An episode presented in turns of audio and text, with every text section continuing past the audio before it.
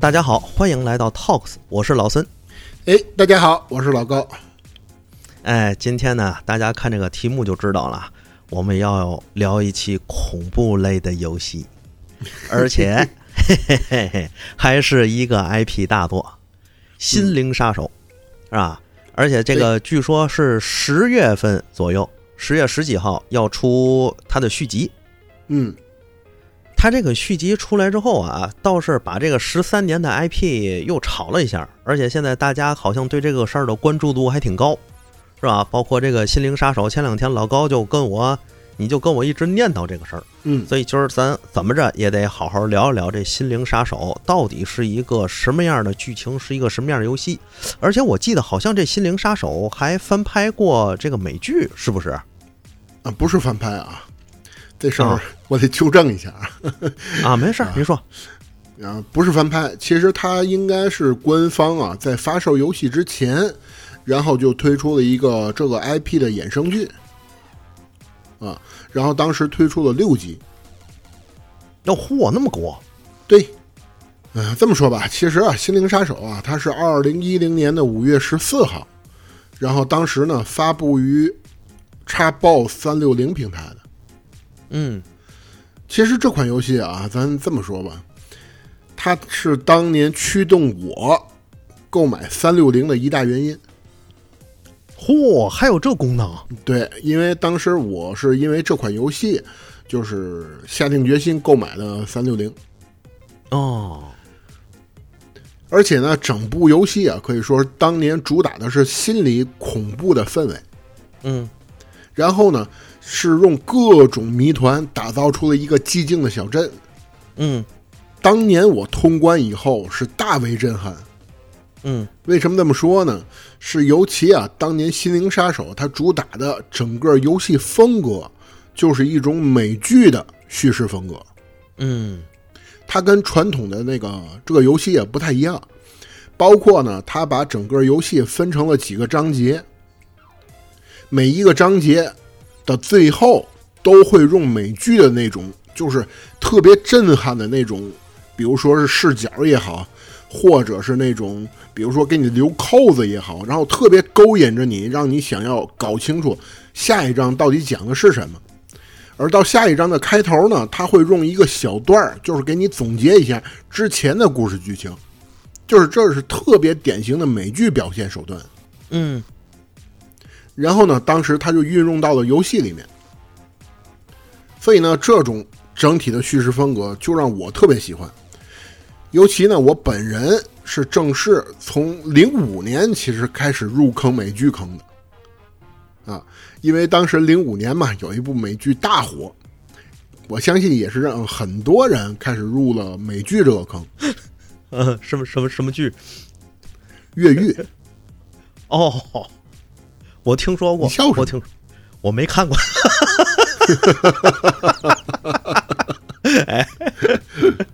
啊，没事儿没事儿没事儿，我知道、啊是我知道。是是，啊，美剧越狱嘛，我、嗯。我也是从正式从越狱开始入坑美剧了，然后啊在那几年啊，可以说是疯狂的迷恋美剧，所以当时也是这样一个契机，让我了解到这部游戏作品。关键啊，这部游戏作品啊，它跟《寂静岭》特别像，他跟寂静岭特像，对，他们俩这个风格是能够接得上的，是吗？也是那种小镇里的那那些事儿吗。没错啊。刚才刚才我不说了吗？他是嗯打造出来一个寂静小镇嘛。嗯嗯嗯嗯，啊，所以他跟他呢跟寂静岭整体特别像，而后呢，我才慢慢的了解到这部作品的剧本编写是一个名叫山姆雷克的人。嗯，这个人是谁呢？他也是马克思佩恩的编剧。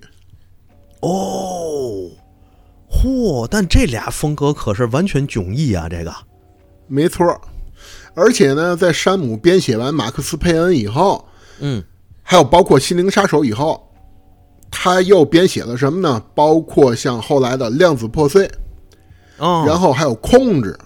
嗯啊，这两部作品等于这四部作品都是山姆编剧的。哦，当然啊，咱们说啊，这几款作品也都是 Remedy 工作室制作和发售的。嗯但是这里面有一个问题，就包括比如说马克思佩恩的 IP 现在在谁手里呢？在二星手里。嗯，后来等于 Remedy 工作室有一些事情就不能提这款作品了。哦，等于他的这个作品的这个版权已经在二星手里了，所以他现在没有办法把这个版权拿回来，好多东西他没法弄了，对吧？对，没错。其实呢，咱们话题回来啊，主要的原因为什么等于这四部作品都是这个山姆雷克的人写的呢？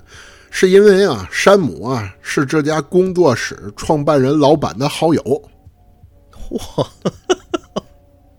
对，再加上刚才老孙你说的，就是前两天啊，索尼发布会，我相信很多人都看了啊。这场索尼发布会，咱具体不在这儿过多评论啊。比如说，呃，很多人基本上啊都说 索尼要完，啥？这好事儿，大快人心，这个 啊，索尼要完。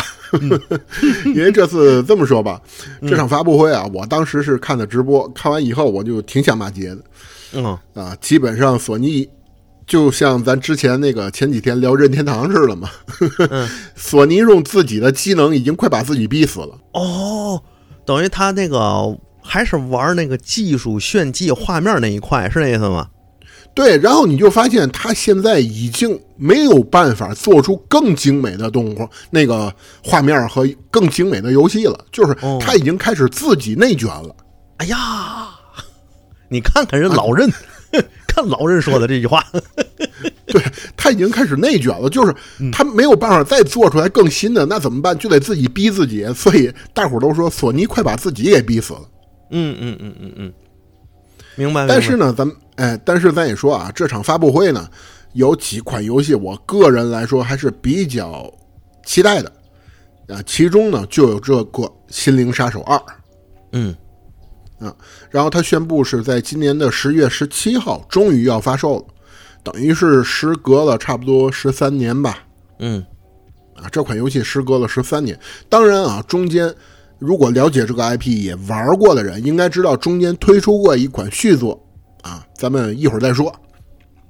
但是它距离初代确实是已经时隔十三年了。嗯，那么首先啊，咱们先来说，其实《心灵杀手》这部游戏在发售之前呢，就是刚刚老孙你问我的，嗯，官方曾经推出过一个六集的一个衍生剧，名叫《亮铺镇》。啊，亮铺镇呢，其实就是《心灵杀手》发生的地点的一段事儿。对，等于它其实是讲述的男主角到达亮铺镇之前的一周发生的一些事情。而且呢，这部美剧的主角还推动了整体剧情，所以你还说你说它不重要吧？其实它还挺重要的。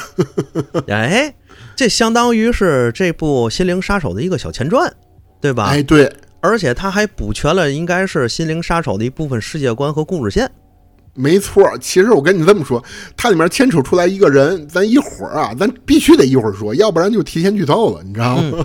嗯嗯嗯嗯 啊，并且呢，在游戏初代之后还推出过一部续作，但是呢，很多人一开始啊把这部续作称之为叫《心灵杀手二代》，但是后来大伙儿才知道这一部不是二代，它算是一个小续作，叫《心灵杀手：美国噩梦》。哦。但是呢，这一部的风评可以说很差，啊，包括我本人也玩了。总体来说啊，剧情过短，嗯，时间线混乱，嗯，后面官方才把很多设定慢慢补齐，才让这部作品呢慢慢完善起来。但是整体来说还是不太好的，嗯，包括呢后续的作品控制当中。嗯，都有《心灵杀手》的相关文档。嗯，啊，就证明了一件事，就是它整个很多作品都是在同一世界观之下的。嗯嗯嗯。那么，咱们正式开始，现在聊聊《心灵杀手》了。聊《心灵杀手》之前呢，咱们先入一段话作为开头。嗯，这段话呢是谁说的呢？是伟大的一个恐怖小说作家洛夫克拉夫特·蒂芬金。什么洛夫克拉夫特？你就天天知道那个爱手艺 啊？是斯蒂芬金说的啊。哦哦，斯蒂芬金呢曾经说到，噩梦并不受逻辑的控制，而且如果噩梦能够解释，反而会失去原有的趣味，因为噩梦和恐惧这两种艺术是相对独立的。在恐怖小说当中呢，被害者总会不停的询问为什么，但是却得不到任何答案。其实也不应该有答案，毕竟能够烙印在我们脑海当中的，永远挥之不去的，就是无解的谜团。这一段话呢，我觉得特别能总结《心灵杀手》，同时也是《心灵杀手》开篇的第一句话。哦，就是这个游戏开篇就用的斯蒂芬金这一段话。嗯嗯嗯嗯。那么刚刚咱们聊过啊，也是提到过。就是这部作品非常像《寂静岭》，嗯，为什么这么说呢？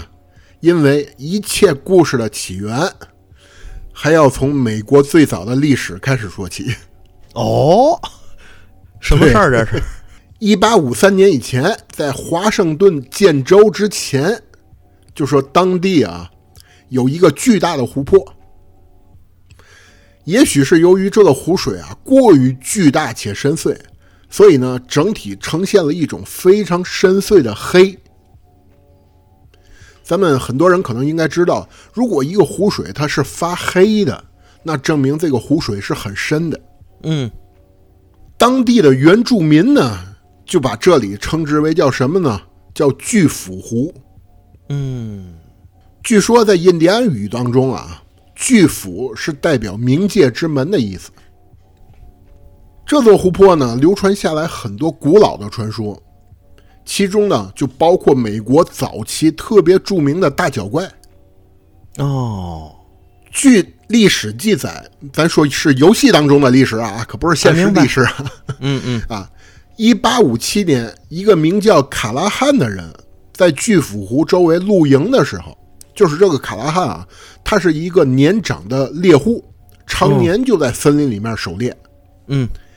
他呢，当时在巨斧湖周围露营的时候，曾经声称自己在湖边听到了奇怪的动物吼叫声音。随即而来的呢，便是一阵人类的尖叫声音。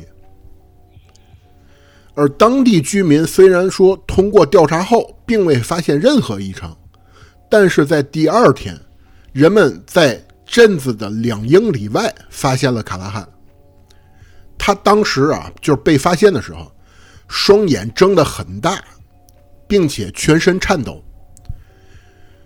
还有目击者呢，声称当时卡拉汉一头棕色的头发全都变成了白色。从此以后，卡拉汉没有说过任何一句话。所以呢，当时具体你说他看到了什么，没有任何人知道。但是在九个月以后。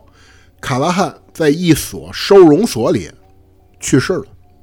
哦，人们呢怀疑他应该是跟当时的大脚怪有过了接触。嗯，时间呢继续往后推，一八七八年，美国的淘金热慢慢呢也传到了这里，随后很多人开始蜂拥至此，而随着人们呢越来越多在此居住下来，人们便将此地。开始起了一个名字，叫什么呢？叫亮铺镇。哦，这个名是这么来的。对，没错，亮是光亮的亮，瀑是瀑布的瀑。嗯啊，亮铺镇。随后呢，这群人开始慢慢的组建了亮铺镇的第一家公司性质企业，就叫亮铺煤矿公司。随后呢，人们开始在此建设了。多所娱乐设施以供呢当地居民消遣使用，因为你想啊，大伙儿白天挖矿，他肯定要有很多消遣的东西。对，没错，特朗普他爷爷也是这么起来的。没错，可能很多消遣的一些设施，酒吧应该是排在第一个的，对吧？没错，在美国人那印象里面，哎，你看啊，酒吧里头再提供点简餐，是吧？吃完简餐，喝完酒之后呢，你可以上二楼或三楼，还有一些其他的娱乐活动，是吧？喜闻乐见的都是，哎，对对对，这这是美国历史的一个传统异能嘛，没错。对，但是呢，它随着后期，咱们都知道这个矿业啊，就像寂静岭一样，一开始也是因为挖矿，一群人聚集到这里，开始慢慢的形成了一个小镇。但是矿业它肯定慢慢它会没落，因为这个东西它越挖越少啊，哎，没错，对吧？毕竟它是不可再生资源，所以呢，亮铺镇它也跟寂静岭那个小镇一样，随着后期矿业产业没落，当地呢这些居民就开始想了，我们必须要怎么办呢？你像那个寂静岭，不就转型为那个旅游产业了吗？嗯，对吧？亮铺镇这里其实它后期也转型为旅游小镇了。啊，但是在中间，它还穿插了另外一种转型，就是因为啊，当地居民啊发现周围啊这个森林啊非常茂盛，所以呢，当时他们慢慢的开始转变为什么呢？一个伐木业为主的城镇嗯，啊，以伐木业为主。但是当时的整体人，这个亮铺镇的人们呢，觉得如果我们一直这样砍伐下去的话，这块地儿啊也会跟矿一样，越砍越少。所以当时的负责人就定下了一个规矩，就是每砍一棵树，我们必须要再种两棵树。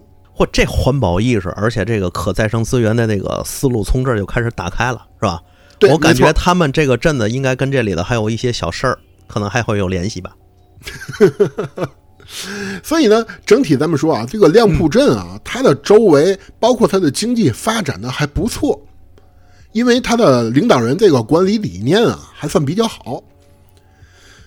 随后呢，时间来到了一九五七年，刚刚咱们说啊，一八七八年直接就来到了一九五七年，一对结婚四十三年的亮铺镇夫妇就发生了一件怪事儿。几乎同一时间，这夫妻二人啊，死在了小镇的两个头儿。这是什么什么怪事儿？这是？哎，同一时间，几乎同一时间啊，嗯同时去世了，而且他们的地点相隔很远，嗯，算是小镇的两个极端吧，一一南一北，就类似于这样，明白明白，嗯，并且尸体检测以后发现，他们两个人都是自然死亡的。哦，当地呢报纸就报道，觉得啊这两个人啊，他们应该是共同拥有一个灵魂，不然的话也不可能同时死。啊嗯，而当时呢，曾经还有人举报说，这对夫妻当中的丈夫曾经做过一些不光彩的交易，嗯，而他们去世应该也和这股神秘力量有关。就是哦这种不光彩的交易，对方啊，据说是一种神秘力量。我明白，就好像是她这个丈夫参与了一些邪恶的事情，我感觉就像那种邪教似的，是吧？哎，密类似啊、邪教啊那种感觉，然后她和那种未知的力量或邪恶的力量达成了交易，结果之后，然后就是因为这种事儿，他和她的这个老婆两个人在镇的两头东西两侧同时没了。哎，有可能。嗯同时呢，这是丈夫啊，嗯妻子那边现场曾经有一个目击者，目击者声称，在妻子死去之前，就是咽气之前，他的口中曾经呼出过一团黑色的烟雾。哇，但是呢，由于这种说法啊，在当地太过诡异了，根本没什么人相信。嗯但是大家要明白一件事啊，我既然在这儿把它说出来了，他肯定是有事儿，我相信是，对吧？没事儿我也不会说。那可不呗，这没事儿，这样的剧情没法编了。哎，随后呢，时间来到了十三年以后，就是一九七零年。一九七零年呢，一位诗人，就是当地的诗人啊，名叫什么呢？叫汤马士·赞恩，在当地就认识了一名漂亮的女子。这名女子呢，之前是干嘛的呢？她是当地啊，这个亮铺镇一直有一个一年一度的一个节日，叫驯鹿节。这个女子啊，是三届驯鹿节的选美冠军嚯，啊，可以说在亮铺镇是一个算是这个镇花吧，嗯，我能感觉可以这么说啊。嗯嗯，对这个女子叫什么呢？名叫芭芭拉。这个人就跟汤马士·赞恩认识了，两个人呢迅速的坠入了爱河。而后呢，汤马士呢和芭芭拉搬到了巨斧湖中心的一个小岛上，并在此呢盖了一所木屋，开始生活。因为汤马士的诗集呢在当地颇为有名，同时亮铺镇还有一名女人，叫什么呢？叫辛西亚。这个女人也非常喜欢汤马士，但是奈何呢，汤马士已经有了爱人了。所以呢，这个辛西亚就把自己的爱意隐藏在了心中。哦，原本咱们说啊，这样的日子本该一直继续下去的，但是某一天夜里，汤马士忽然发现自己的情侣芭芭拉溺水而亡了，嗯就是淹死了，在巨斧湖里。嗯，而且这件事儿本身非常奇怪，为什么呢？因为汤马士啊，这个人啊，他平生有一大爱好是什么呢？是潜水。所以呢，他们这对这一对夫妻没事儿干，就经常会去巨斧湖里潜水。所以，芭芭拉的水性也非常好。但是，偏偏水性这么好的一个女性，她溺水而亡了，所以就非常奇怪。嗯，随后呢，汤马士竟然也下落不明了，哦，消失了。哎，这里就有事儿了，哎，我发现这里头挺玄乎啊，发展到这儿，很玄嘛，嗯，啊，就特别像那个斯蒂芬金的那种小说，就整个一个大谜团，然后每个人都都就看似啊，整体的历史进程没有任何事儿，但是总有过程当中一些小谜团会出来，嗯，透露着各种诡异的事儿。哎，这种感觉其实我觉得特别好，尤其是这个你讲剧情说到这儿的时候，我就感觉这个亮铺镇，包括巨斧湖，包括旁边的树林，包括里面所有所有的人，可能他们都在一种巨大的阴谋或者巨大的这种怎么说呢？这这种能量场之中。对，你看啊，聊到这儿，大家就会发现特别像寂静岭，为什么呢？包括寂静岭，你会发现一开始也是依托于那个托鲁卡湖，然后煤矿业，很多人聚集到这儿。但是呢，在整体过程当中，发生了很多什么人类失踪事件啊，你会发现，哎，对对对，心灵杀手一开始也特别像。而后呢，咱们话题回来啊，一九七零年，在汤马士失踪之后，哎，那个同年，亮铺镇就发生了一场地震，据说是里氏七点三级的地震。然后呢，整体的这场地震掩盖了大量的矿洞，啊，造成了很多巨石啊、碎石的跌落。但是由于当地呢，它的整体这个房屋啊都是由木质搭建的，所以并未造成大量人员伤亡。但是人们发现了一件事儿，就是之前汤马士所在的那个小岛，一夜之间消失了。嚯，一个一个小岛，对，直接消失了。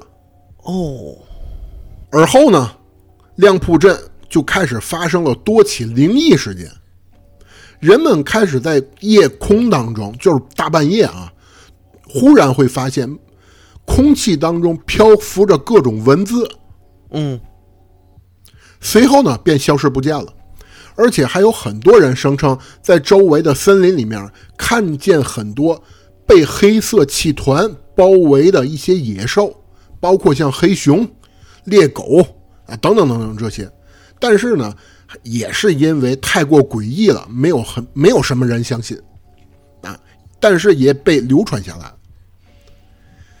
转年，一九七一年左右，亮铺镇上一对姓安德森的兄弟就开始组建自己的乐队了。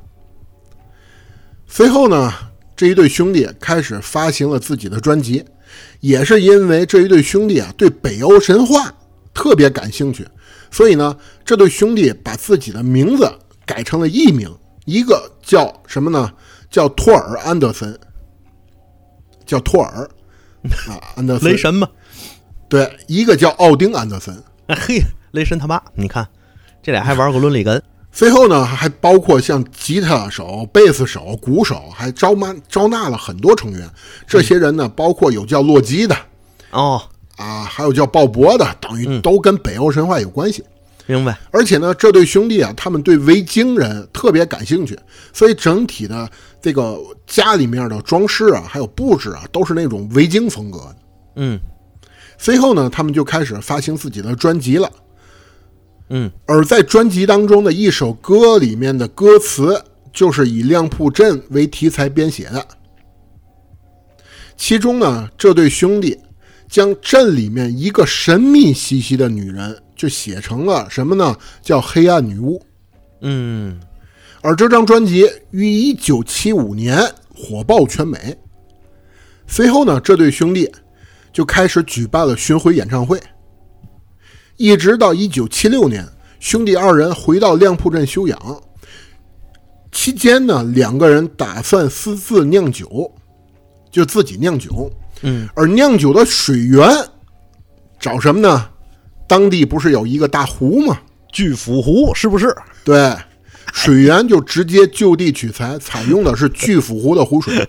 嗯，而到一九七六年，兄弟二人在亮铺镇举行了一场演唱会。因为啊，也许是觉得啊，我们既然是这里的人，就在这儿办一场演唱会吧。而现场发生了重大事件，兄弟二人在表演途中忽然做出了一系列诡异的行为。哥哥在演唱会的途中徒手挖掉了自己一只眼睛，哎呦，而弟弟则手持锤子疯狂地敲击自己的头部，哦，并且呢一边敲一边在田间裸奔。哦，虽然说啊，此次事件并未造成除兄弟二人之外的任何人受伤，嗯但是乐队呢也从此开始低迷了，嗯并于一九八零年解散了。嗯而之前安德森兄弟虽然说受伤了，但是呢性命无碍，并开始患有精神疾病。嗯同时呢，这兄弟二人就继续生活在亮铺镇了。一九八二年左右，咱们说啊，嗯，一个名叫艾米尔·哈特曼的人在亮铺镇成立了精神病院，专门呢收治精神病人。同时呢，他本人还出版了一本名为《创作者的困境》的书籍。该书籍呢，专门是讲解通过精神疗法如何帮助艺术工作者突破创作瓶颈的。这扎熊适合适合啊，这他需要这个。哎，是吧？其实我在写这期大纲的时候，我就觉得，哎，扎熊要是知道了，他肯定是那个倒霉蛋儿。没错儿，甭问了，这都。而时间一晃，就来到了将近三十年以后。二零一零年，一个名叫杰克的新闻拟稿人就来到了亮铺镇。他干嘛呢？他就打算啊采访哈特曼关于书籍的问题。随后下落不明了。嚯，啊，这个二零一零年这个新闻拟稿人啊，来到亮铺镇以后，下落不明了。嗯，哼 一周以后，哎，一周以后，一个名叫艾伦·维克的作家和他的妻子就来到了亮铺镇。嗯，到这儿，游戏的故事正式开始了。我聊到这儿，游戏还没开始。明白。啊。啊，我我刚发现我，啊，咱们再多加一句啊，二零一零年在艾伦·维克来之前，有一个杰姓杰克的新闻拟稿人，还记得吧？刚才我提过，嗯嗯，那一段嗯故事就是美剧《亮铺镇》的故事。哦，等于美剧《亮铺镇》专门拍了是这个新闻拟稿人杰克，他到了这个镇子之后发生的所有事儿，其实可能也是牵扯出了整个后面这个游戏中所有剧情，他把它带出来了，对吧？一些事儿，一些事儿，嗯包括他是怎么到达的亮普镇，他是怎么样遇到了一系列诡异的事情，包括最后他是怎么样失踪的。如果大家感兴趣呢，可以自己回头看看啊。这部美剧拍的还行吧，嗯就是也是充满着各种诡异的事儿，可能闹不清楚到底怎么这种。诡异的风格就让人很喜欢。对，没错。其实啊，刚才聊咱们聊到艾伦·维克了，相信知道这款游戏的人就会会心一笑，知道游戏开始了。为什么呢？哎因为这款游戏的英文名就叫 Alan Wake。嘿，合上这个里戏里戏外，他就是暗示这这个哥们儿就是个主人公啊。对，同时呢，其实这个游戏的名字，其实为什么翻译叫《心灵杀手》，我没有去过多的研究啊。但是这个标题其实也是双关语。第一个呢是主角就叫艾伦·维克，就是艾伦·维克嘛。嗯，同时第二层含义就是艾伦醒醒的意思，wake 哦就是醒醒、哦啊，艾伦醒醒，证明什么呢？他一直在做梦，哦所以才叫艾伦 wake 嘛。哦，啊，所以是一个双关语。那是否也就意味着这个双关语点出来，现在这个亮铺镇这所有发生的事儿，都是艾伦维克这个这个人在梦境中进入的一个平行世界？啊，不是，还真不是。哦，证明什么呢？其实他是充满各种幻觉的，所以要让他艾伦醒醒嗯啊。其实还不是睡着了以后那个醒醒，可能更多是你在迷迷糊糊状态当中，很多人告诉哎醒醒醒醒，就这种感觉、哦啊，，清醒一点啊，是这个感觉。明白明白。咱哎，咱们下面呢正式介绍一下艾伦维克这个人啊。艾伦维克呢，他出生于一九七七年，啊，比咱们大不了多少。嗯自幼呢，他是由母亲抚养长大的，但是这个人父亲去哪儿了，没人知道。嗯艾伦呢也从不知道。同时，这个人他自幼还患有呢什么呢？黑暗恐惧症。嗯年幼的时候呢，无意当中他读到了史蒂芬金的小说以后，产生了浓厚的兴趣。十八岁的时候，他便展示出了过人的创作能力。十九岁的时候，他便发表了自己的第一篇短篇小说，并且呢被杂志刊登。随后，同年时期，他的好友巴里 （Barry） 通过私人关系帮他拿到了一档深夜电视剧。这这款电视剧叫什么呢？叫《夜泉》。夜是夜晚的夜，泉是泉水的泉。夜泉的编剧工作。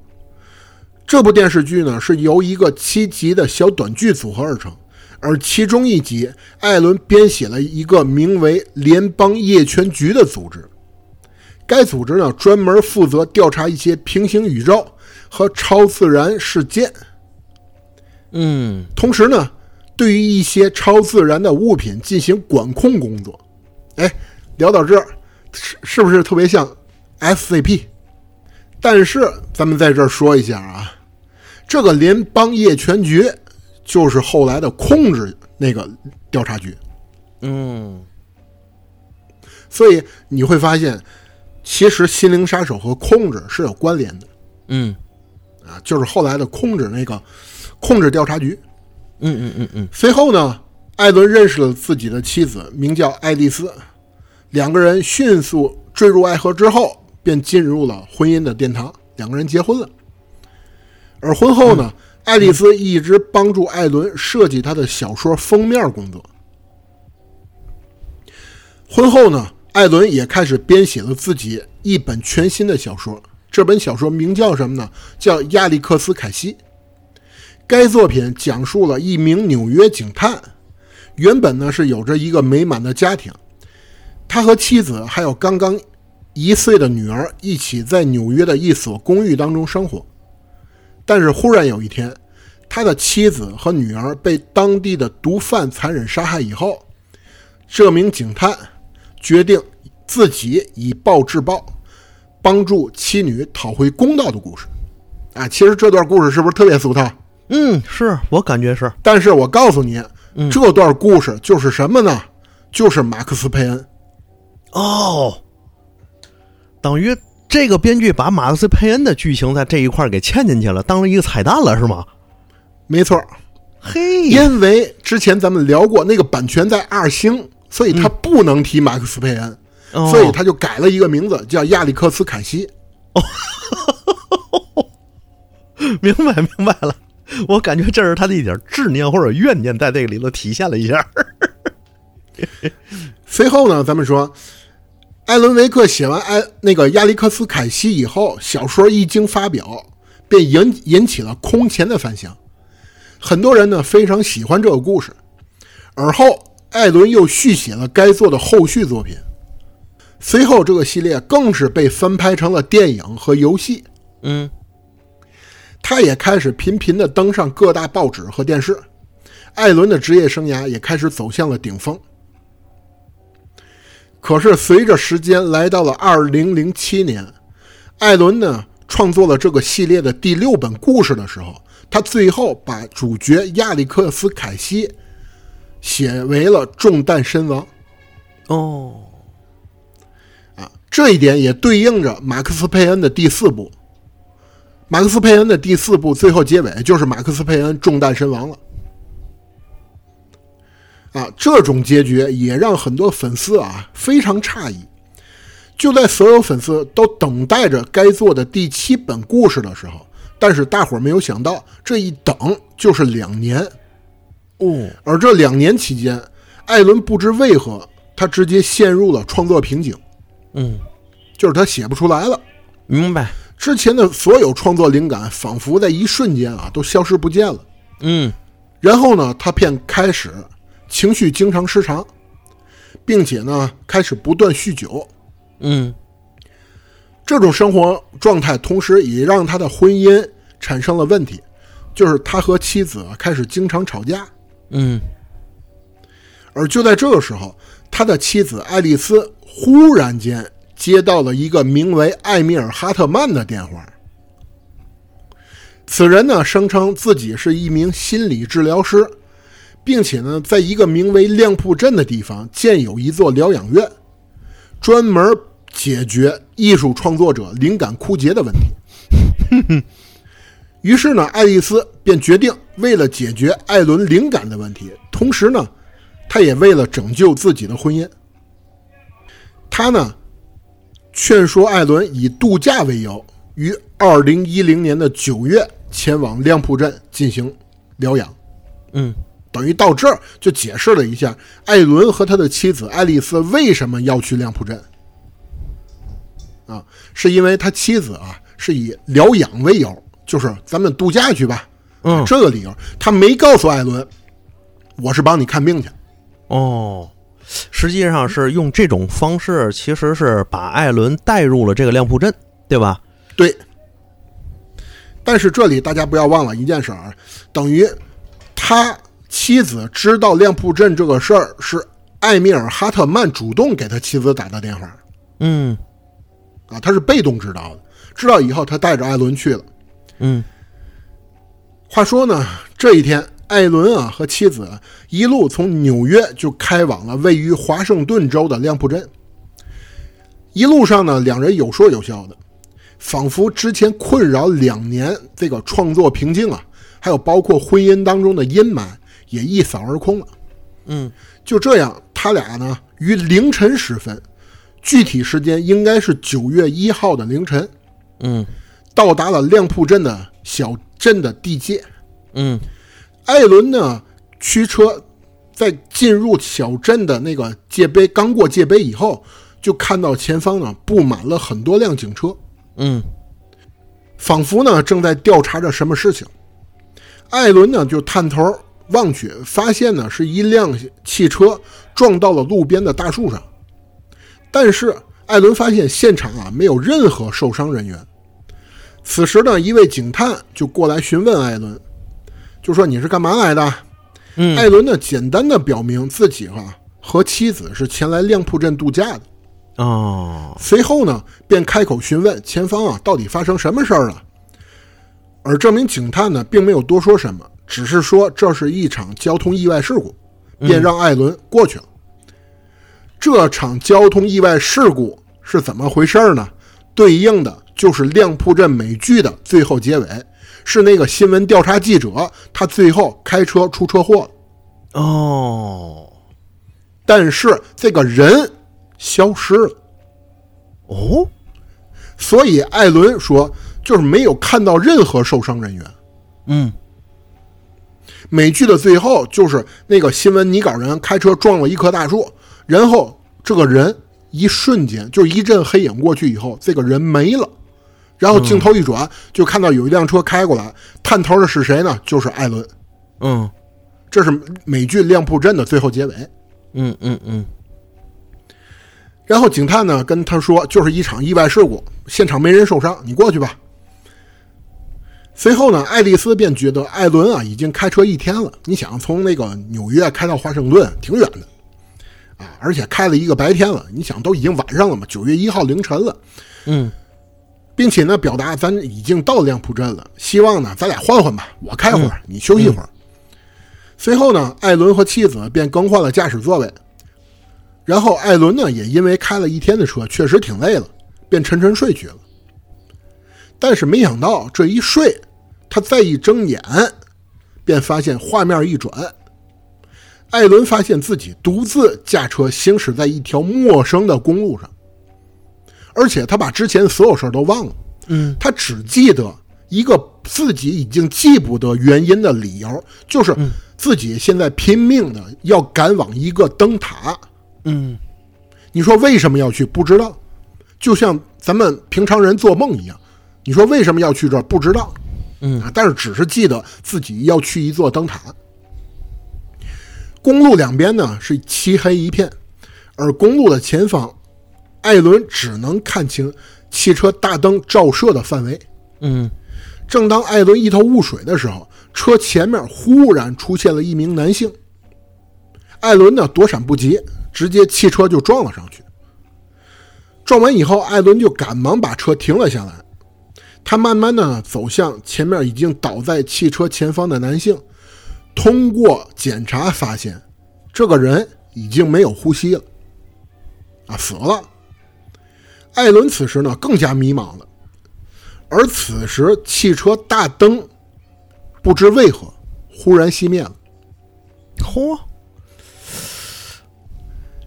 哎，你想嘛，他前面是那个尸体，忽然间本来你想周围漆黑一片，他只靠那汽车大灯在这照着那个尸体，忽然间背后的汽车大灯突然间熄灭了，哎他就赶忙回头看，嗯这一看呢，他发现汽车啊没有任何动静，但是他再一回头，他发现之前倒在路上的尸体消失不见了。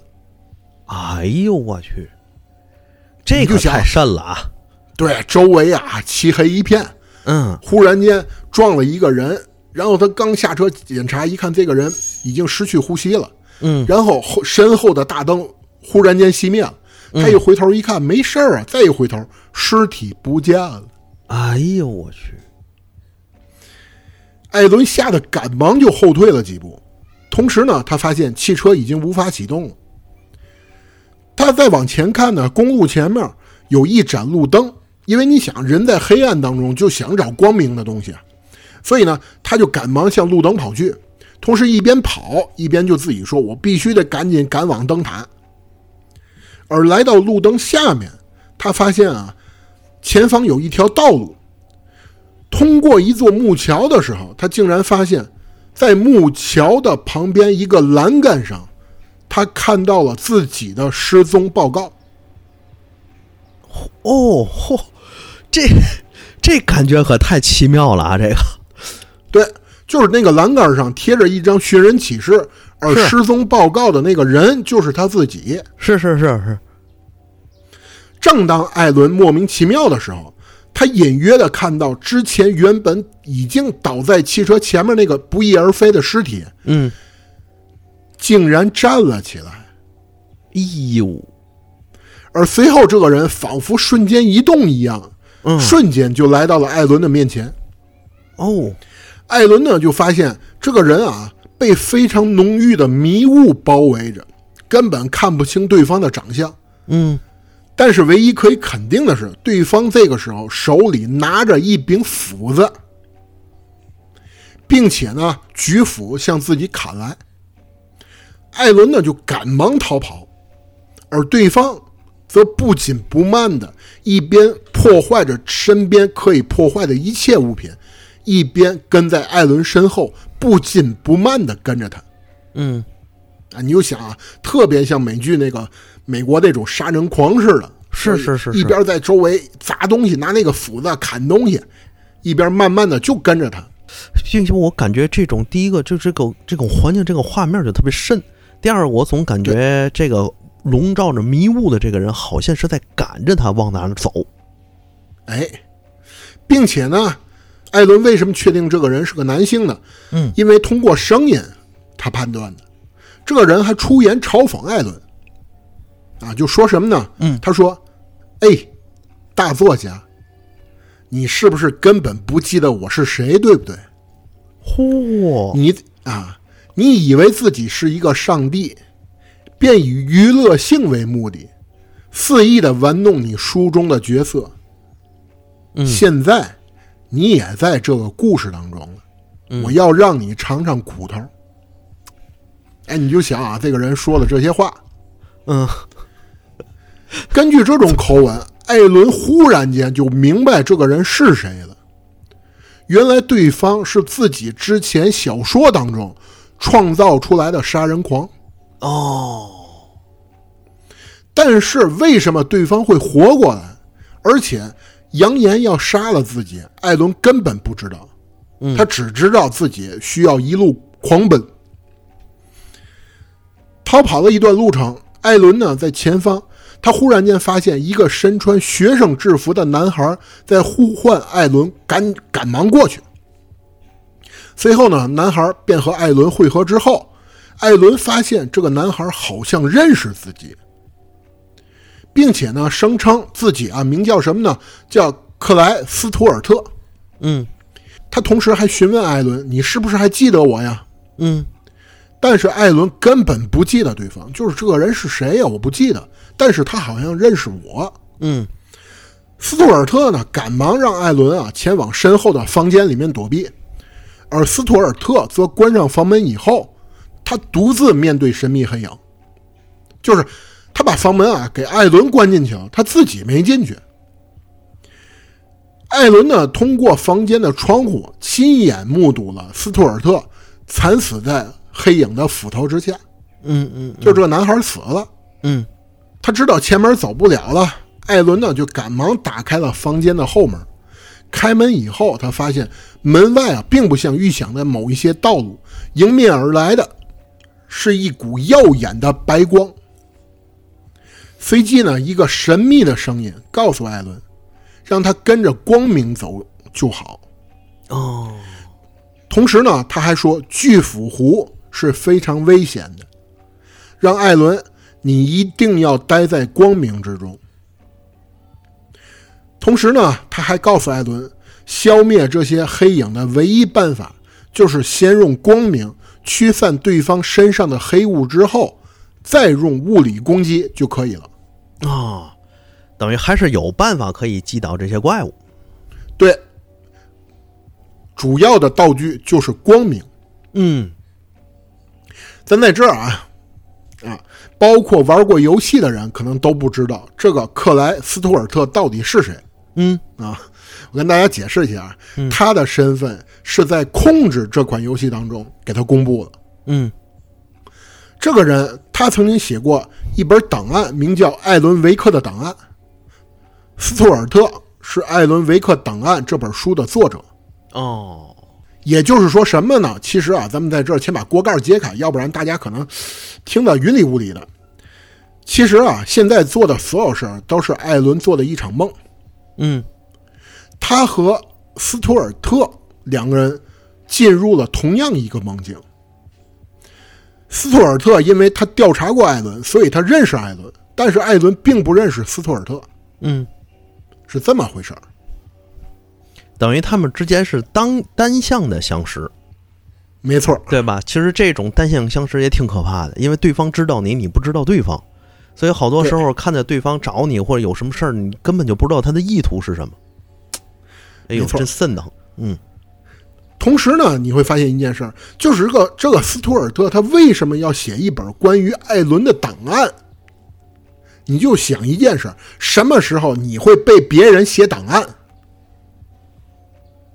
像像上学毕业参加工作吗？你肯定是出事儿了，才会有人帮你写档案。哦，是这个点。嗯对，所以咱们在这儿首先说一件事儿啊，艾伦和斯图尔特他们两个人生活的时间线不是一个时间线，哦，等于斯图尔特是在未来才写了艾伦维克档案，明白明白吧？嗯，明白了，明白了。是这么回事儿。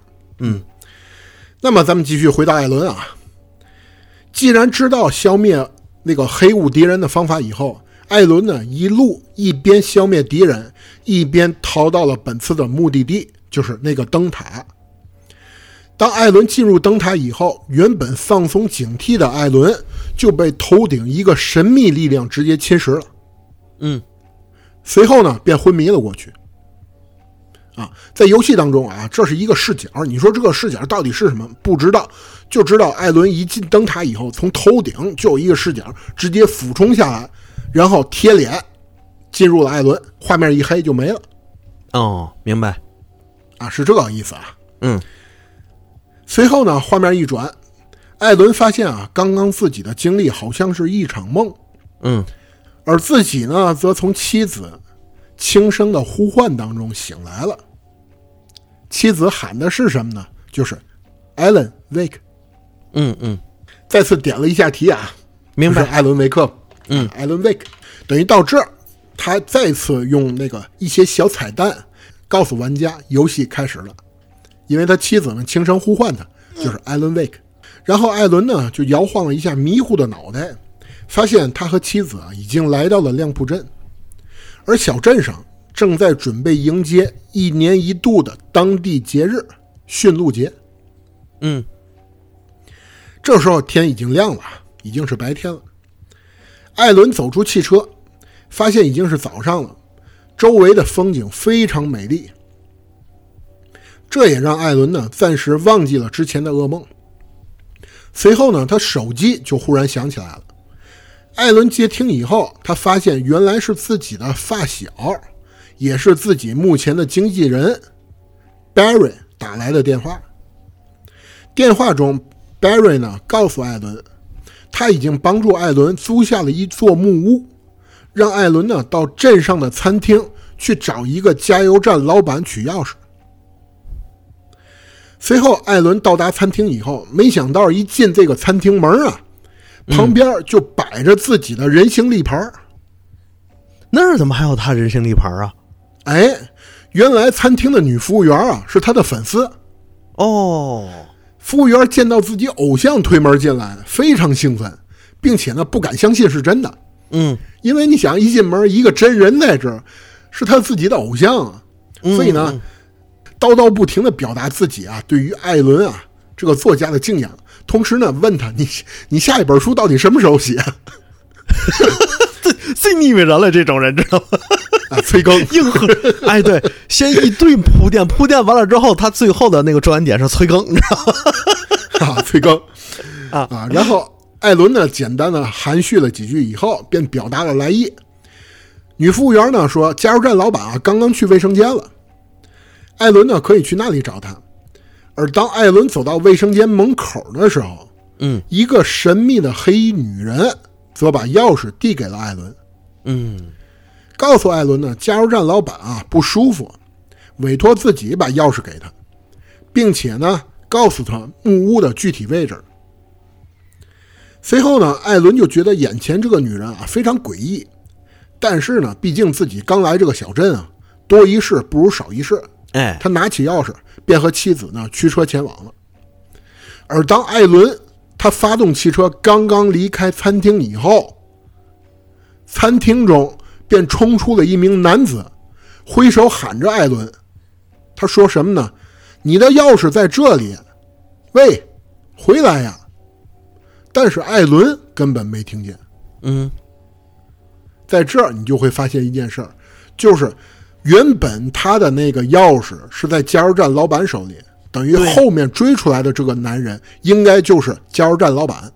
哦，那之前给他钥匙那个黑衣女人给他那把钥匙，就不是一开始 Barry 帮他预定的那个木屋。嗯随后呢，咱们说啊，没过多久，艾伦和妻子就来到了本次的目的地，这里是哪儿呢？巨斧湖。嗯好嘛，跟着人家原来还跟他说了，离这巨斧湖远点儿。现在他就跑到这儿来了。看来那个黑就黑衣女子给他钥匙错误钥匙那个人是有意把他引导到某个地方去啊。没错，哎，他们看着眼前坐落于湖水中央的小岛，哦，而小岛上有座木屋，嗯，这里便是之前餐厅中的黑衣女人告诉艾伦的目的地。哦，艾伦呢和妻子看着眼前的木屋，非常开心，因为什么呢？周围的风景太漂亮了。走进木屋，艾伦还发现这里啊残留着很多房间前主人的东西，并且呢，他在一个鞋盒当中发现，这个房间的前主人名叫汤马士·赞恩。是不是那个地震之后和小岛一块消失的那位？对，但是你会发现一件事儿，这个小岛之前消失了，对呀，那艾伦怎么过来的？对呀，他是怎么到这儿来的呢？一个消失的小岛，还能看见那个消失主人留下的很多东西。对，等于这个木屋啊，就是之前汤马士·赞恩和芭芭拉生活的那个小屋。哦，哎，到这儿啊，各种谜团，而且你真的细思极恐，你就琢磨这件事儿。夜晚时分，心情不错的艾伦呢，刚准备上床和妻子呢一起度过度假的第一个夜晚，爱丽丝呢便告诉艾伦，旁边的房间里面给他准备了一个惊喜。艾伦呢走进房间，一推门就发现自己一直写作的打字机就在桌子上。嗯，而此时呢，爱丽丝才将这次以度假为名，实际是给艾伦看病的事情全盘托出了。那我觉得这个艾伦应该挺高兴的，自己还能到这儿来，一边度假一边接受治疗，完事儿之后还能以接受治疗的方式找到一个新的灵感，这不挺好的吗？好个屁呀！你是听故事？你想啊，他之前其实已经暂时把这两年的事儿给忘了，嗯他灵感枯竭，嗯，好不容易你说我刚把这事儿给忘了，然后一推门，打字机又在面前，明白明白。你就想象一件事儿啊，你从小家长带着你，告诉你走，咱度假去吧，去，比如说啊，去三亚，好不容易刚去了，在第一天晚上你玩了一天了，觉得刚要睡觉了，家长把寒假作业掏出来，给你一个惊喜。就看你过生日，或或者类似那种，看你过生日特别快乐，给你个生日礼物吧，啪，什么黄冈秘术真题，什么三年高考啊，对对对对，五年模拟，就类似于这样。这世界毁灭吧，真的，赶紧毁灭。对呀，所以此时呢，艾伦之前那种暴躁的情绪就突然间涌上心头。嗯，他非常生气，和妻子呢大吵一架，并且你说，同时你就想一件事啊，他觉得自己只是灵感枯竭，但是他的妻子觉得他得病了，这个是最可怕的事儿。对，这是最可怕的，觉得你患病了，我带你看病了。嗯，所以呢，他和妻子大吵一架，便独自呢走出木屋，打算冷静一下。刚待了没一会儿，房间内就忽然传出了爱丽丝的尖叫声。艾伦就赶忙回屋查看，他发现后门大敞，而房间里的爱丽丝却不知去哪儿了。而后呢，艾伦看着是那个后门啊，湖水有着阵阵涟漪，他推测妻子应该是坠湖了，便赶忙跳入湖水当中进行寻寻找。随后，画面一转，艾伦竟然发现自己从车中醒来了。哦，而且更为奇怪的是，仿佛啊，刚刚发生了车祸。啊，艾伦一边呼喊着自己妻子爱丽丝的名字，一边检查一下头部流血的伤口。嗯，随后，艾伦从已经报废的车中爬了出来。嗯虽然眼前的一切让他根本摸不到头脑，但是呢，他还是决定先去警察局求救。嗯，艾伦一路上发现了很多之前的黑色阴影敌人，好在呢，他已经掌握了消灭敌人的方式。但是同时，他还发现了一件事儿：天空中飘下很多纸张，而这些纸张是一本名为《启程》的小说手稿。这个启程的小说手稿会不会是艾伦自己的作品？嘿嘿嘿，哎，你还挺聪明。嘿嘿，你看，你看，最关键的是，这个“启程”这个名字是艾伦原本打算作为下一本小说的名称。哦，咱们说啊，到这儿，为什么会和自己的下一本小说同名呢？嗯到底是谁写的？嗯为什么这些手稿会从天空当中飘落？嗯，妻子爱丽丝到底去哪儿了？自己只记得之前跳入湖水了，但是为什么一转眼又发生车祸了？这一切的一切都让艾伦根本摸不到头脑。嗯，可不呗。但是保险起见，他还是决定了前往警察局报案。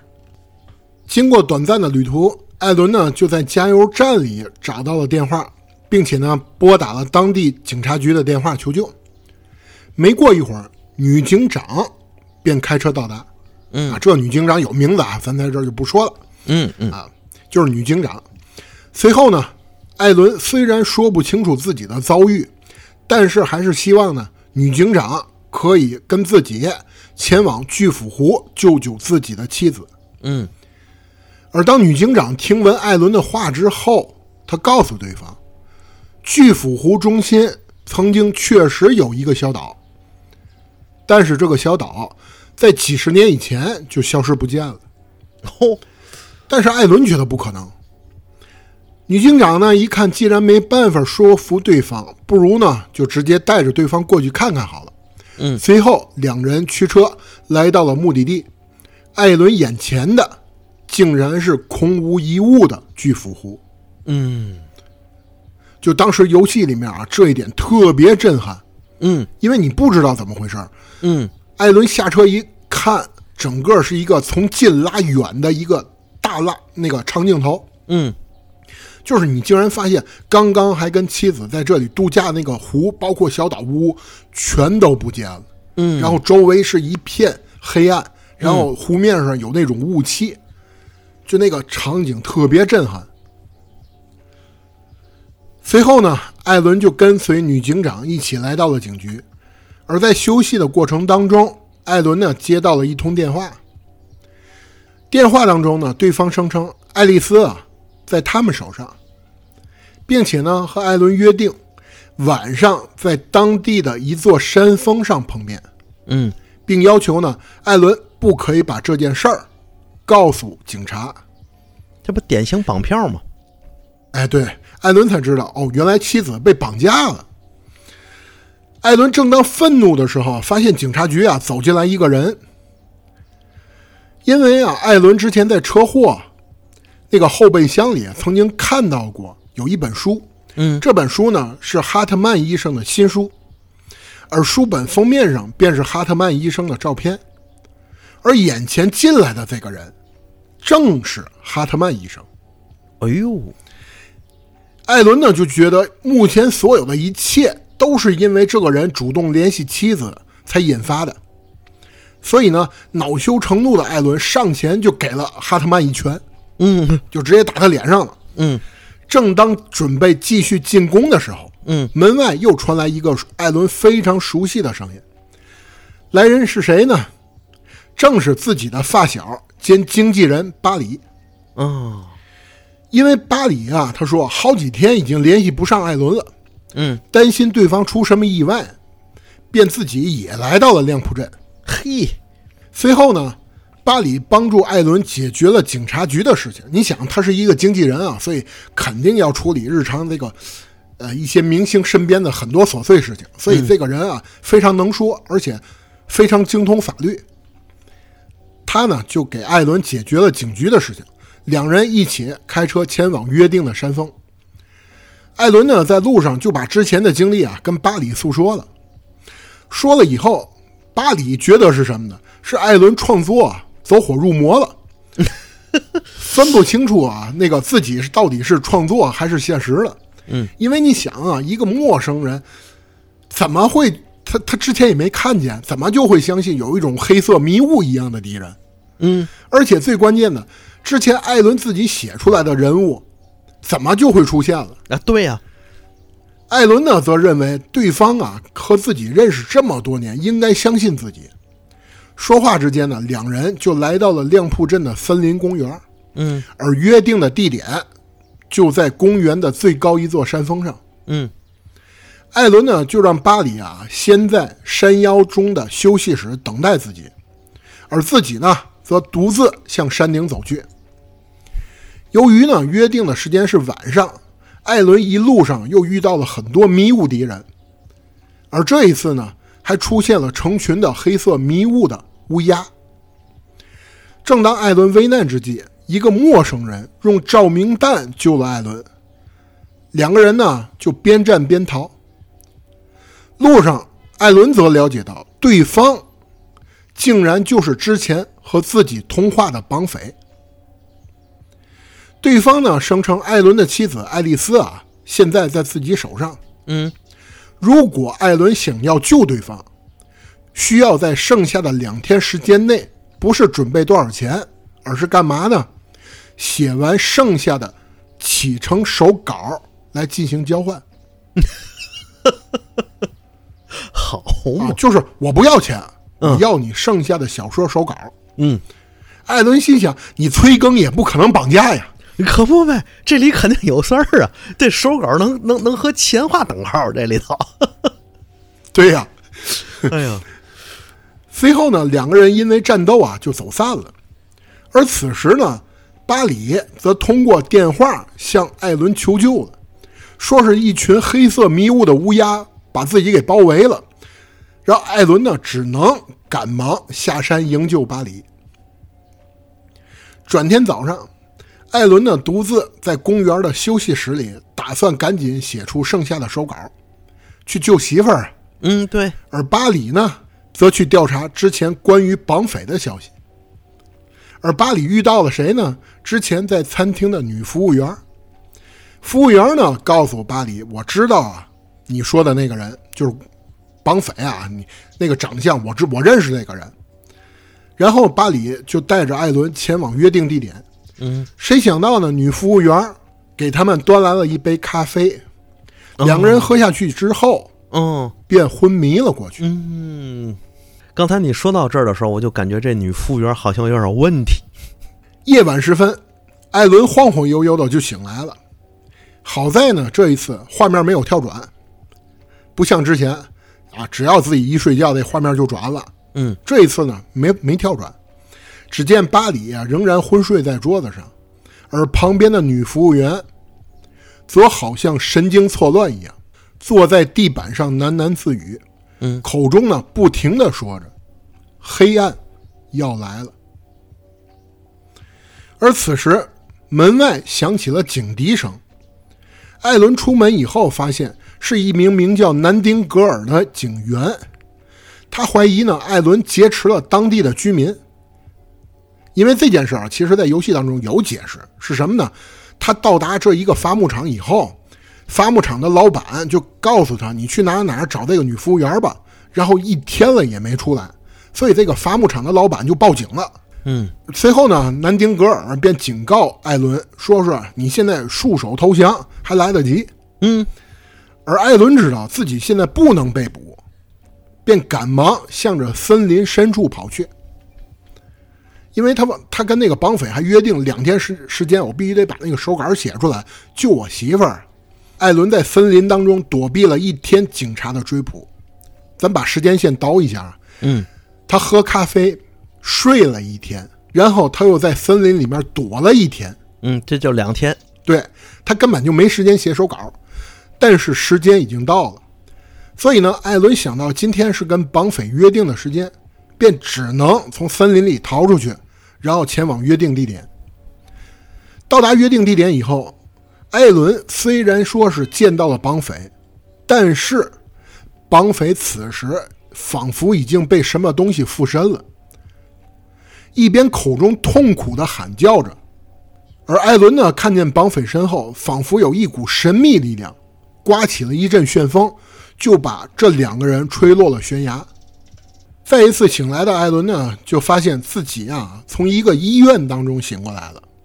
而站在面前的医生，竟然是之前的哈特曼医生。啊，嚯，都当精神病治啊！哈特曼呢，声称自己啊看到山顶有异动，而后呢，正好遇到了跌落在湖水当中的艾伦，便把他救了上来。艾伦在疗养院当中遇到了之前已经精神失常那一对乐队兄弟安德森兄弟。嗯。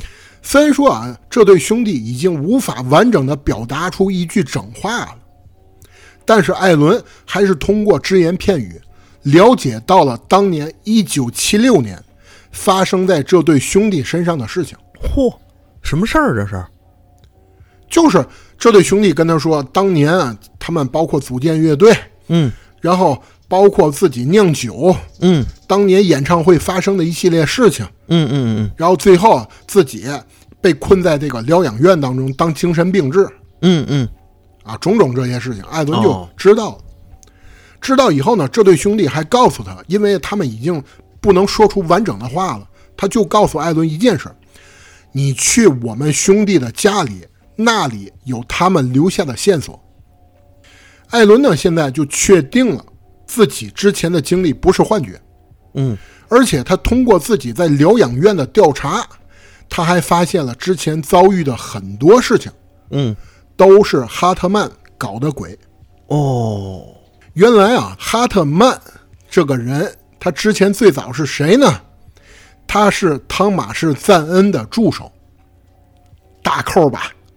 哎呦，还真是这个一说，我脑都懵了。这有点儿，好家伙，多大的棋局呀！这是。对，汤马士·赞恩不是一个诗人嘛，所以。也是属于一个创作人员、艺术创作者嘛，所以他身边肯定有助手。这个助手就是哈特曼。哦，通过汤马士·赞恩的遭遇，哈特曼就了解到了亮铺镇的神秘力量。然后呢，他就打算啊，吸引很多艺术创作者来到此地，完成他对于神秘力量的研究。嗯。而且之前那个绑匪，就是哈特曼派来的，哦。但是咱们在这儿先说明一下，爱丽丝被绑架的信息是哈特曼编造的。哦，等于爱丽丝根本就没有被绑架，合着。对，所以咱们说现在啊，具体你说爱丽丝现在身处何处，哈特曼其实也不知道。嗯。而他做这一切的目的。就是想通过利用艾伦完成《启程》这部作品，从而呢完成自己的研究。这也是为什么他一直想要那个《启程》的手稿。明白了。而艾伦呢，此时正打算逃出疗养院的时候，没想到之前的黑暗神秘力量也来来到了此处，嗯，并且呢侵蚀了哈特曼医生。就眼看着啊，哈特曼就被那股神秘力量侵蚀了。嗯。艾伦呢，正当危难之际，他就遇到了之前分开的巴里。他之前不是跟巴里被女服务员给迷倒了吗？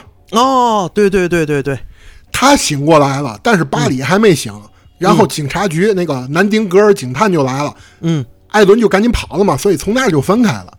啊，然后巴里醒过来以后，他就想要救艾伦，因为他得找艾伦啊。然后他就知道了，艾伦被那个。哈特曼医生带到了疗养疗养院，他就想要往这儿来救艾伦，正好就两人遇到了。而后呢，两人最终逃出了疗养院，去哪儿呢？下一步就要去安德森兄弟的家了，因为现在巴黎啊也相信艾伦之前遭遇的很多事情了，因为他也看见那个黑暗力量了，包括一些迷雾的人啊，他都见到了。所以呢，两个人就前往安德森兄弟的家了。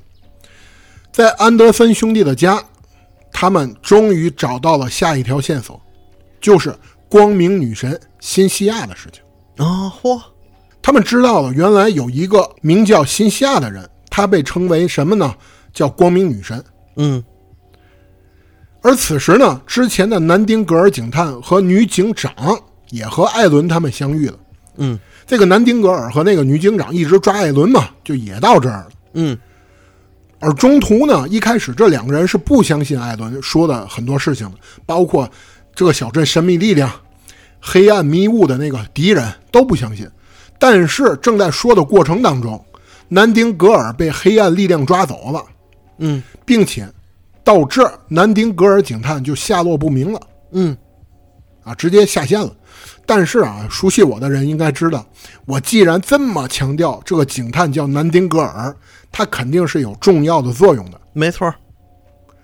他其实不隶属于亮铺镇警局，哦，他是外面的，调到这儿来的是吗？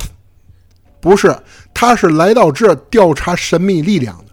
哦，他隶属于哪儿呢？就是这个公司后面的一款游戏《控制》，他隶属于那个控制研究局。哦，这事儿挺哏儿的，等于多部作品都在这个时间线里，其实是有串联、有重合的。没错哎，而女警长，我跟大家说，嗯他的身份是什么呢？他有一个母亲是在控制管理局当中担任一个研究员，嗯，而女警长呢，因为亲眼见到了神秘力量，也决心帮助艾伦和巴里一起解决小镇上的问题。因为那个女警长她隶属于亮铺镇啊，嗯亮铺镇出事了，她肯定得管啊。嗯三人呢，历经千辛万苦，终于在亮铺镇的电厂里面找到了一个房间。嗯，这个房间啊，跟大家说啊，充满了各种常年长明的电灯泡。嗯，而且这个房间里面是谁呢？就是新西亚。哦，光明女神。对，而通过新西亚，艾伦终于知道了关于汤马士赞恩的所有事情。呜呼，这到底什么事儿呢？汤马士赞赞恩。对，跟大家说啊，现在咱们先把时间回溯一下，嗯回溯到什么时候呢？就是芭芭拉溺亡的那个时间点。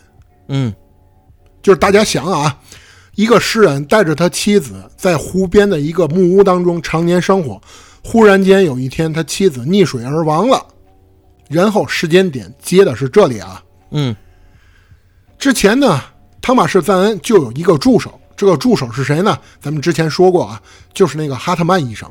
嗯哈特曼啊，这个人啊，从小他就对人的精神世界啊非常着迷。随后呢，汤马士的妻子不幸遇难了。其实，在遇难之前，汤马士就发现了这个小岛有一些怪异。嗯怪异在哪儿呢？他发现自己诗歌里面的很多东西，慢慢的变成了现实。哦但是之前并没有过分在意。嗯随着妻子遇难，助手哈特曼便提议，既然之前很多东西都变成现实了，不如让汤马士也试着创作一些关于妻子的诗句，嗯这样就能把妻子复活。嗯没想到的是，汤马士在写了一些关于妻子的诗句之后，妻子真的复活了。哎呦，但是过了一段时间，汤马士呢就慢慢的从妻子复活的喜悦当中冷静了下来。嗯，他也慢慢的发现事情啊存在着蹊跷，那可不呗，太蹊跷了这事儿。同时他还发现妻子啊总会在身体周围散发出一些黑色的气体。嗯汤马士觉得这一切都应该是巨斧湖的黑暗力量所为。嗯，没错儿。哎，而眼前的妻子也并不是真正的妻子。于是呢，他在某一天，汤马士把妻子捆绑在一个椅子上，他用利刃挖出了妻子的心脏，哎呦，然后呢？但是没想到的是，嗯，他妻子仍然存活。哎呦，眼前的景象就让汤马士更加确认了嗯巨斧湖黑暗力量的存在。嗯而后，汤马士则想：我该怎么样才能封印这股黑暗力量？于是他想到了一个办法，嗯就是利用自己创作的能力，结合巨斧湖可以影响现实的能力，继续书写了一段故事。他把自己啊和妻子的事儿就写在了故事的结尾中，嗯并且呢，故事的结尾，他们两个人同时沉入湖底，嗯以便封印这股黑暗力量。嗯他为了保险起见，他还把之前暗恋自己的辛西亚写成了光明女神，哦，我明白了。同时他还在书中写了一个角色，这个角色他给的设定就是自幼惧怕黑暗。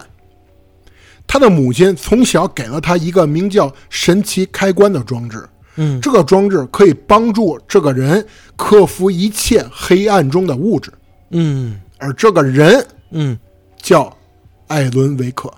哦，等于包括在艾伦维克在内，所有人其实都是赞恩的小说。没错，等于他自己其实是利用了巨斧湖的神秘的那些力量，去编造了一整套现实，然后去用于封印这个巨斧湖的黑暗。对。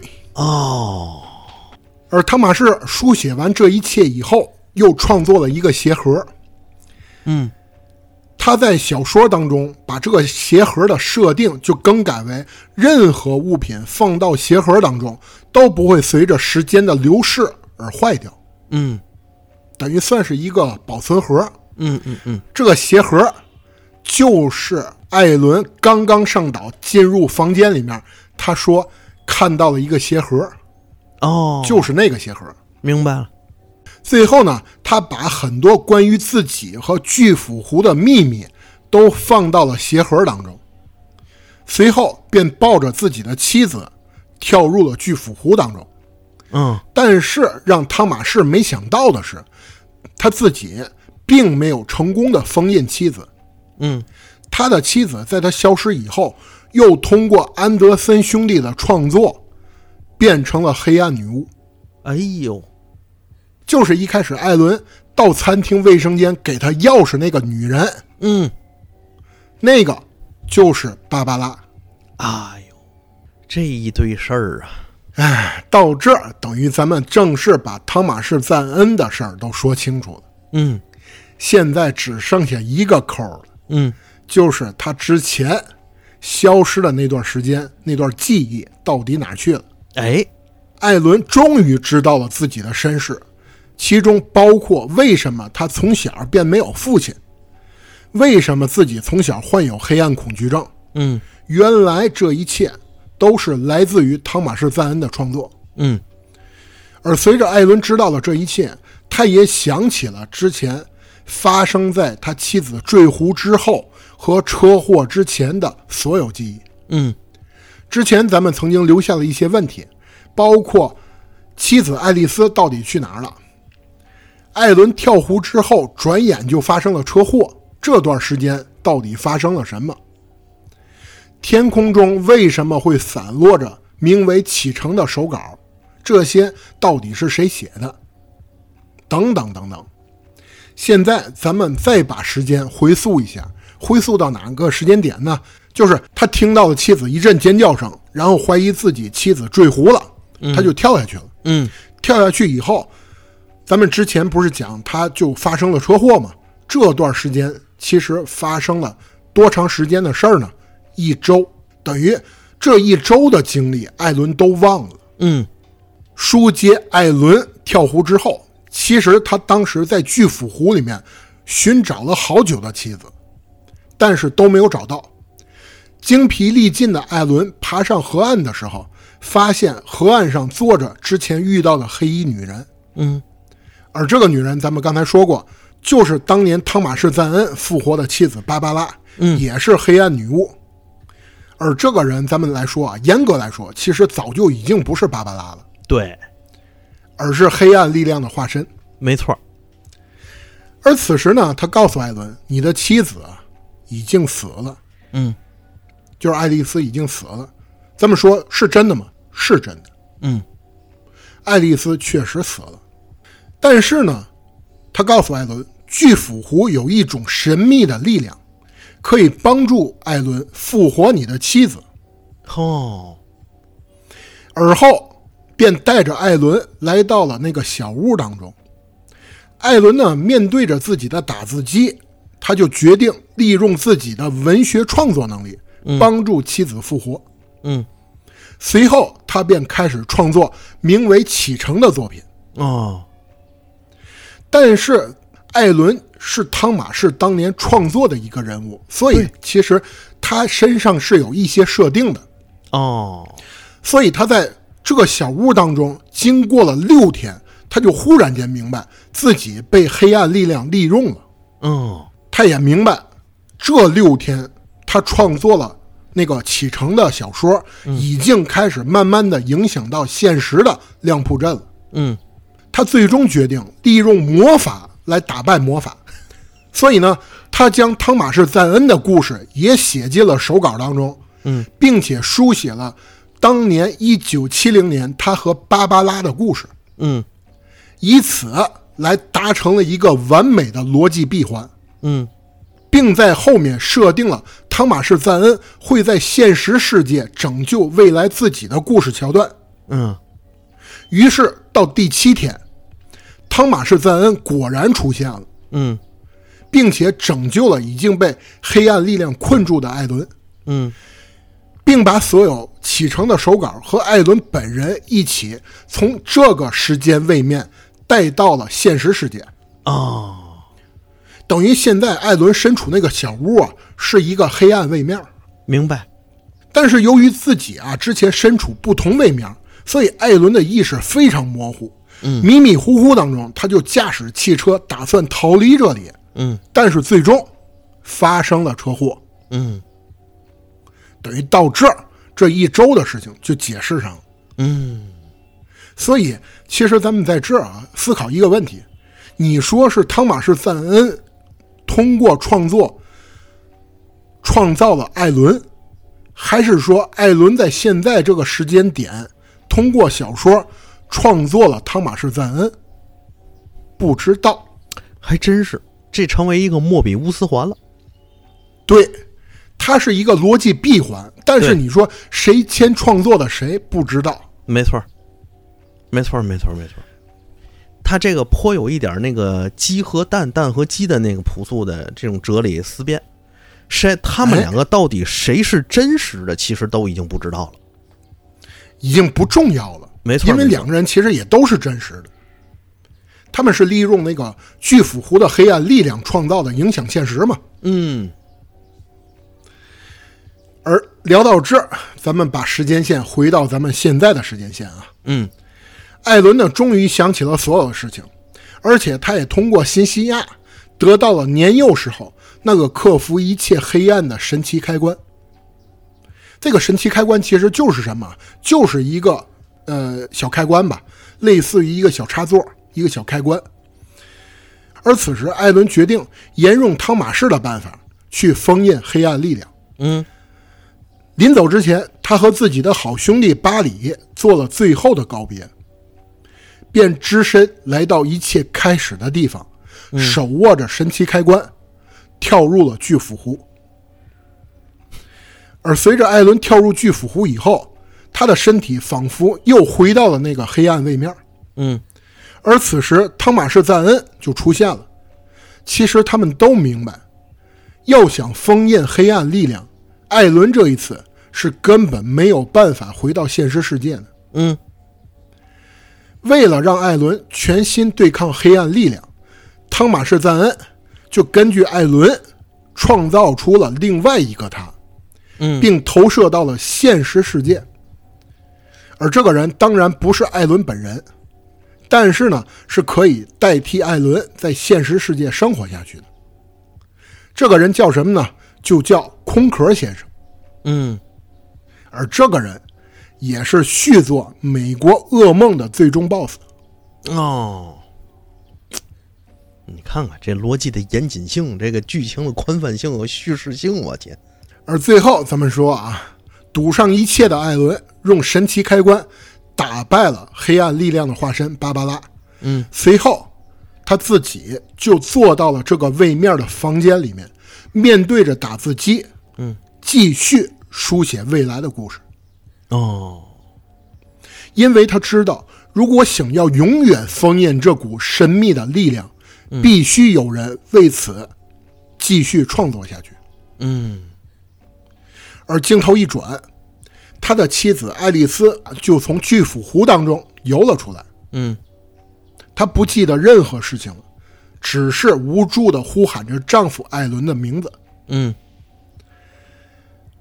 而随着天慢慢的就放亮了，一年一度的亮铺镇巡路节照常举行。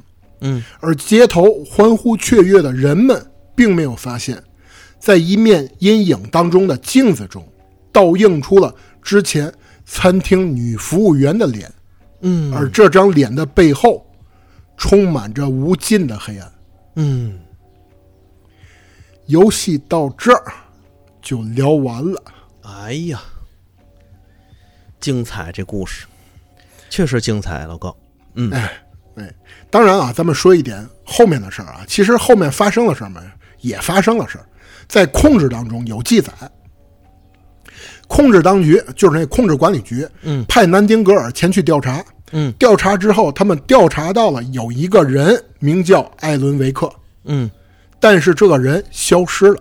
哦，随后他们调查出来，这一切应该都是和巨斧湖有相关的联系，所以后在后期，他们在巨斧湖那里专门建设了一个勘探站，专门监测巨斧湖随时发生的异象。嗯，啊，这就是后面的时间线的故事。这段事儿是在控制当中有一个文档当中有所记载。哦，等于这个控制这个续作吧，等于把前头巨斧湖的这个时间线和事件给它补是补全了一块儿，对吧？对，而且老孙，你可能忽略了一个小细节，嗯就是马克思佩恩嗯，应该也是艾伦维克创造出来。那不是那那艾艾艾伦维克创造马克思佩恩干嘛呢？他不是写了一本小说吗？啊，你别忘了，他写的小说都会变成现实啊！哦，明白了，明白了，明白了，明白了。但是你可以把这几部游戏这么考虑：呃，《心灵杀手》、马克思佩恩，还有什么呢？还有《量子破碎》这三款游戏，他们是三个平行世界。嗯这三个平行世界的所有事儿都被一个管理局去监控，嗯就是控制管理局。嗯但是控制管理局是怎么来的呢？嗯是艾伦维克之前创作《夜权》那部那部电视剧，他写编剧写出来的，嗯明白吧？明白。这里这几部作品是这么样有了联系。哦，等于这个艾伦维克啊，就是在居中啊来回编织着这个时间线的各类网，是吧？让他们不停的交织，不停的循环，不停的闭环，然后也通过这种方式，其实在变相的封印巨斧巨斧湖的黑暗，巨斧湖的黑暗力量嗯。应该是和控制那款游戏当中的黑暗力量是隶属于同一种，哦而且在整个的心灵杀手初代啊，最后一句话是艾伦在那一边敲击着打字机，一边说了：“这根本不是一个湖，这是一座海洋。”哦那个意思就是什么呢？这股黑暗力量根本不像我们一开始设想，它要远远大得多。哦所以导致艾伦维克后面的事儿，他到底怎么样了？量子破碎的主角后面怎么样了？嗯控制女主角凯西后面怎么样了？嗯应该都在《心灵杀手二》会有所解释。啊 心灵杀手二》目前公布的那个实际演示，你能看到艾伦·维克，他在那里还在打字。哦，你能看看到控制管理局那群人开始入住了。嗯，啊，能看到很多东西，所以这就是为什么《心灵杀手二》我这么期待。嗯，哎呦，你这一说，我都有点期待了，因为他那个《心灵杀手》，他把这个故事编的这么接近完美的一个故事啊，但是他的最后还是留了一个尾巴，这尾巴就是他的故事没有完结，他的很多的包括那巨斧湖。他到底是一个什么样的黑暗力量？他他想要做什么？包括这个艾伦·维克他最后的结局，还有一些七七八八的这些时间线编织起来，最后会产生一个什么样奇妙的火花？我我我想可能会在二里头会有交代。对，哎，搞不好二会把这个交代完了之后再留一个尾巴，然后等等着三再来填。没错，基本上就是这样。嗯，所以这就是为什么我说《心灵杀手》是神作。哎，确实，确实，这个剧情是他整个故事的一个亮点，多精彩呀！没错，没错，没错。要是按单论这个故事的精彩程度啊，我个人，我就我自己觉得，他要可能要比这个寂静岭更符合我的这个口味和爱好。其实咱们这么说啊，寂静岭它是属于有特别强大的内核。嗯，就是它的明线故事，并不是说多精彩，它真正出彩的点是在哪儿呢？是在那些，比如说那些 BOSS 设计，嗯，那些怪物设计，嗯，它是通过每个人的内心黑暗面，然后去影射出来的。嗯，当然啊，心灵杀手也是，嗯，但是心灵杀手它是通过艺术创作者们创作出来的东西，嗯，去影响现实世界，所以有异曲同工之妙。嗯，而且咱们不难发现啊，《心灵杀手》的初代是二零一零年当时发售的。嗯，寂静岭呢也没几年，所以当时咱们不得不说一件事儿，《心灵杀手》应该也是借鉴了寂静岭。啊，正常，正常，正常。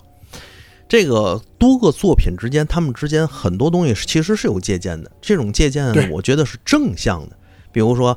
我也要做一个恐怖类的游戏。我看到这个寂静岭也好，看到这个心灵杀手也好，我去客观的分析寂静岭和心灵杀手他们之间的特点、特长和优点是什么，然后他们缺点是什么，然后我在编一个故事时候，我怎么把这些优缺点合理的运用到我这里面之中？它其实是一种怎么说呢？是一种嗯，用鲁迅的话说叫反对反拿来主义那种，对吧？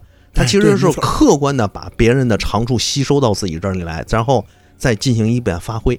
哎，我觉得这个其实是挺好的这种借鉴，嗯，而且它会使得很多的游戏越来越精彩。呃，如果大家有机会呢，还是希望大家可以去回味一下。毕竟《心灵杀手一》的初代在后来又出了一个重置版，嗯，而且呢，现在也一直在打折。这款游戏我真的推荐大家。如果有条件的话，可以再去重温一下，真的很棒。正好利用这个空档期，把这个一回归完、回味完一下之后，马上二就要发售了。没错，哎，从头到尾一个流畅的体验。嗯，而且我再说一下啊，咱在最后吧，再解释一下，简单的几句话聊一下《美国噩梦》到底讲了什么事儿。嗯，因为我说嘛，《心灵杀手》有一款续作嘛。是美国噩梦，但是当时差评很多。其实美国噩梦是什么？就是当年艾伦创作的那款夜泉，它变成真的了。哦，但是呢，因为都是小短剧，所以它并没有任何联系性，而是空壳先生他回到现实以后，他影响了现实社会、现实世界，所以这个时间线是比较乱的。你说到底是空壳先生在先，还是说叶泉在先？嗯，所以很乱。嗯啊，大家呢看个人，但是《心灵杀手》初代绝对值得一玩。明白，好吗？本期节目到此结束，大家再见，拜拜。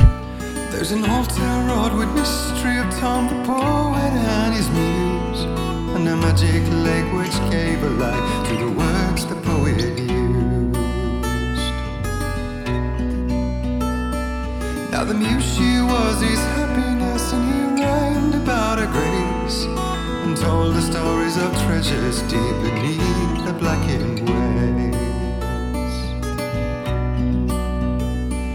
Till in the stillness of one dawn, still in its mystic crown, the moon she went down to the lake, and in the waves she'd drown.